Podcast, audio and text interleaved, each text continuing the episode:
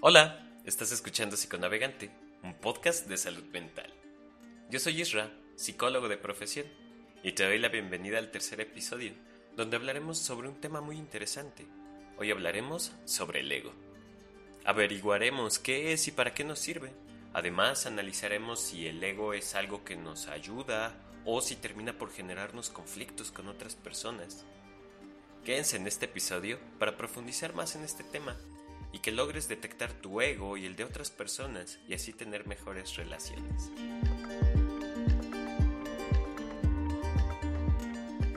Hola a todas y a todos, espero que se encuentren muy bien. Antes de empezar, quisiera pedirles una disculpa si se llegan a escuchar sonidos extraños en este episodio, porque tengo de vecinos unos borregos y eh, el día de ayer eh, una de las borregas dio a luz un becerrito. Entonces constantemente le está llamando y está berreando y luego se escucha a su becerrito por ahí contestándole. Entonces es algo que no puedo como eh, omitir, digamos, en este episodio. Pero bueno, quería explicarles por si llegan a escuchar ahí el sonido de un borrego dirán, ah, caray, ¿qué es eso? pues son los borregos que tengo aquí de vecinos. Y bueno, como ya vieron en el título de hoy, hoy vamos a hablar sobre un tema que en lo personal me apasiona y que quisiera pues venirles a compartir este fenómeno del ego. ¿Qué es? ¿Para qué nos sirve? ¿Es bueno? ¿Es malo? ¿Se regula? ¿No se regula? ¿Se desprende? ¿Para qué nos sirve?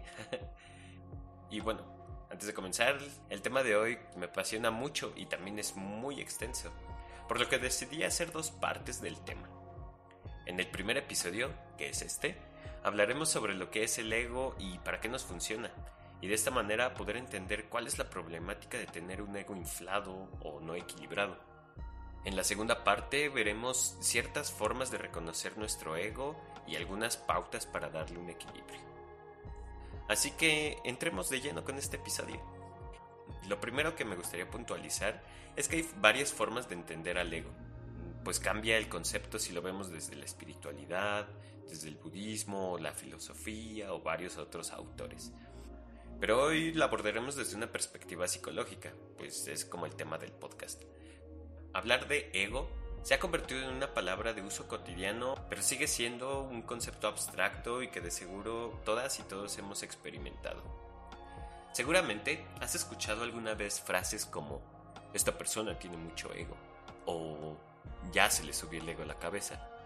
Pero ¿realmente a qué se refieren estas frases? En un primer momento, la respuesta más habitual puede ser que la persona a quien se refieren es que es arrogante o muy creído, o que se siente superior a las demás personas. Pero esto únicamente vislumbra una parte de cómo opera el ego.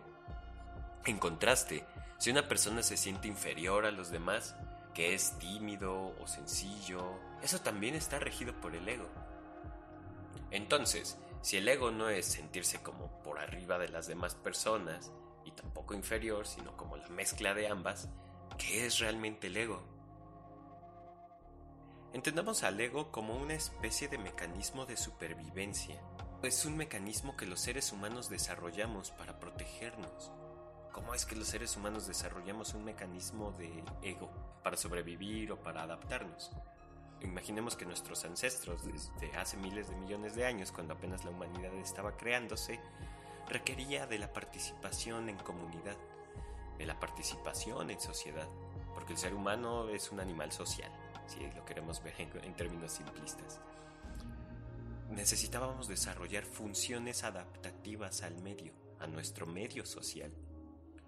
Así es como desarrollamos un sistema psíquico y además un sistema egoico creamos un mecanismo en el que pudiéramos adaptarnos a la sociedad y al medio en el que íbamos a estar y desarrollarnos. El primer medio en el que nos desarrollamos los seres humanos es el de la familia. Imaginemos a un recién nacido, un bebé. Cuando nace, no solamente está desprotegido físicamente y depende de los adultos o de las personas a que lo cuidan para darle alimento, protección, cobijo, sino que también requiere de funciones adaptativas emocionales. Es decir, va a requerir amor, cariño, afecto, protección, seguridad, confianza, etc. Y así es como el ego empieza a nacer. Creamos el ego para identificarnos y también desidentificarnos del mundo. Volvemos al bebé. Cuando el bebé está apenas aprendiendo a desarrollarse en su medio social, proyecta la necesidad de protección en las figuras cuidadoras, que suelen ser papá y mamá. Entonces el bebé va a imitar lo que está viendo. Cuando papá y mamá emiten un juicio y te dicen, qué bonito eres, el niño lo va a interiorizar. Ah, soy bonito. Ahí se empieza a crear lo que es el ego, de lo que eres, de las palabras que se te están diciendo. Y me voy a apoyar con una analogía o con un recurso que suelo ocupar mucho en el consultorio. Y es que los seres humanos somos como dulces, como dulces, blanditos. Podemos eh, aguadarnos, podemos deshacernos. Entonces requerimos una envoltura que nos proteja, como cualquier dulce, para que no nos entre el agua, para que no nos ensuciemos, para que no nos coman, etc. Esta cobertura, esta envoltura, es el ego. Los seres humanos somos como sujetos que pueden ser vulnerables, entonces creamos una especie de envoltura que es el ego para protegernos, defendernos y adaptarnos. El ego es la personalidad que vamos creando. Creamos máscaras que se vayan adaptando al teatro de la realidad para encajar en la sociedad, para ser queridos y para adaptarnos al medio que nos va a estar dando seguridad, cobijo, alimento y aceptación.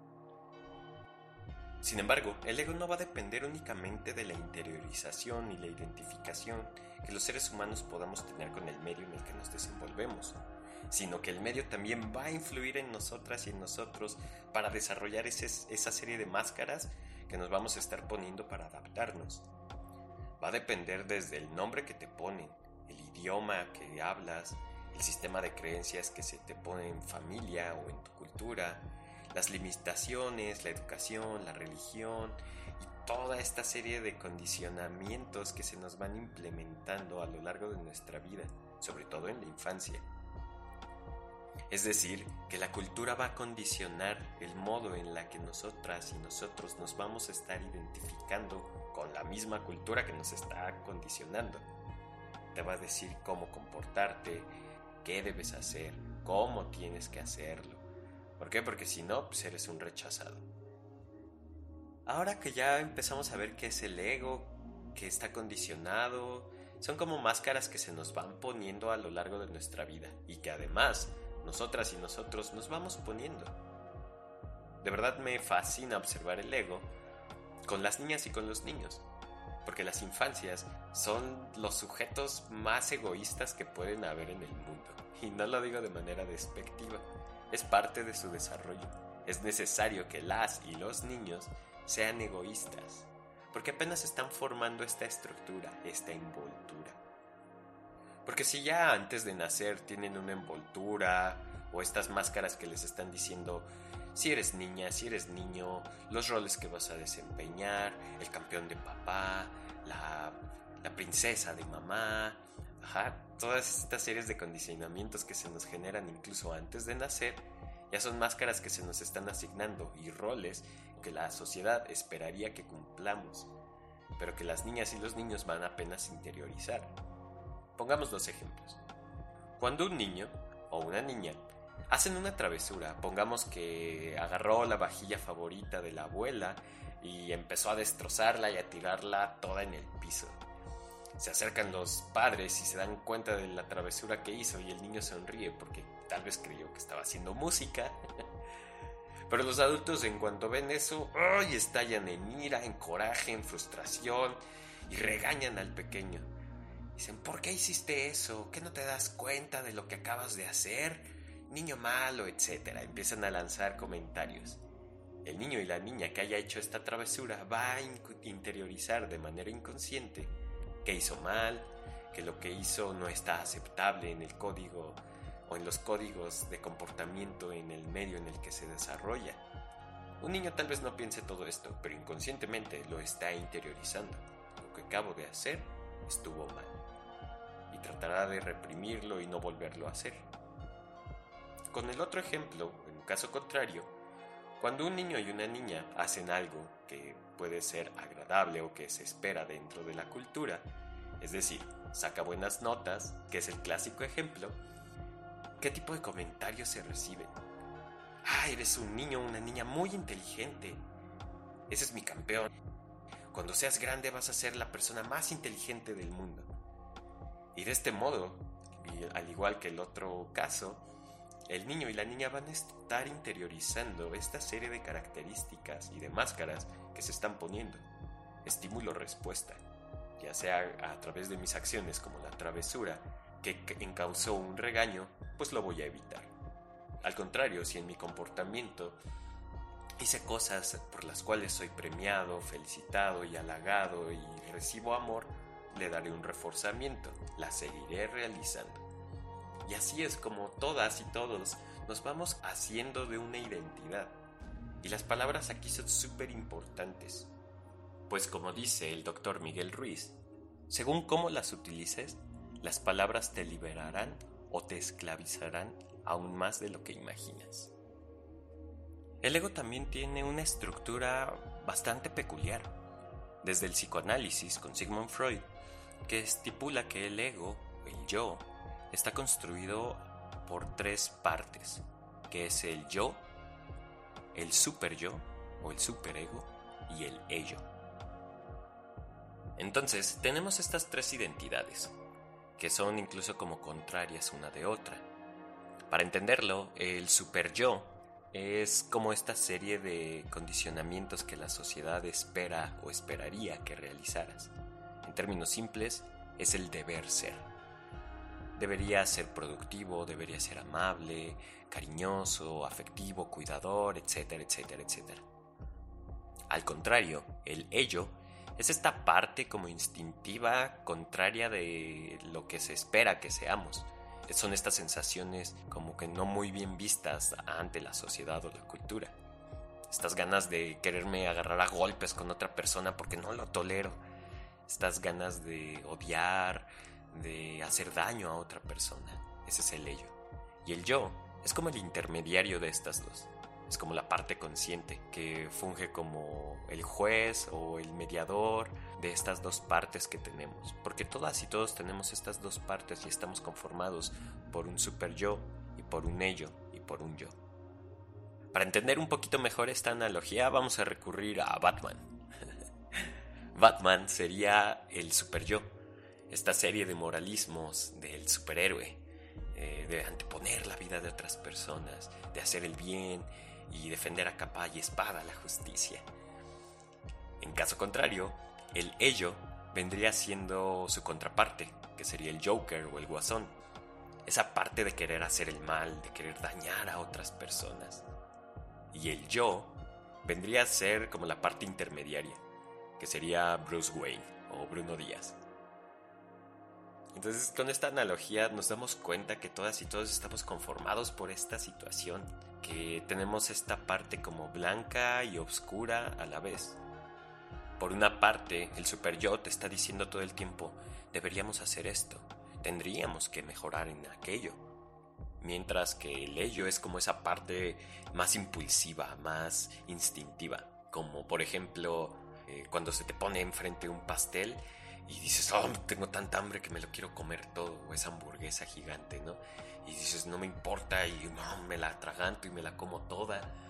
Y después viene el super yo a decirte, no, no debiste comerte eso, nos va a hacer daño, nos podemos indigestar, eh, vamos a engordar, y si engordamos, nuestra pareja ya no nos va a querer, etcétera, etcétera, etcétera. Y aunque pareciera que lo más difícil de controlar es esa parte instintiva, en realidad lo más difícil de controlar es el super yo, porque está arraigado a un sistema de creencias que no depende solo de nosotros, sino de toda una cultura. Ahora que revisamos un poquito de la estructura del ego, qué es y para qué nos sirve y cómo es que la desarrollamos los seres humanos, me gustaría atender algo también fundamental, que es su problemática. Porque aunque el ego pareciera algo necesario, también se convierte en una problemática cuando no sabemos controlarla. Si no, no tendríamos este tipo de frases como, ay, ya se le subió el ego a la cabeza, o ay, tiene el ego hasta los cielos. ¿Cuál es la problemática del ego?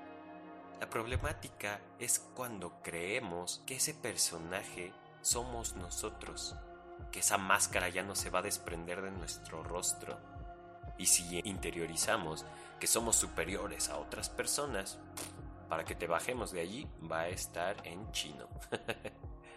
o al contrario, si consideras que eres inferior a otra persona o que vales menos, va a ser complicado que te quites esa máscara si no te das cuenta que esa idea que tienes es una idea implantada, es una máscara que se quedó adherida.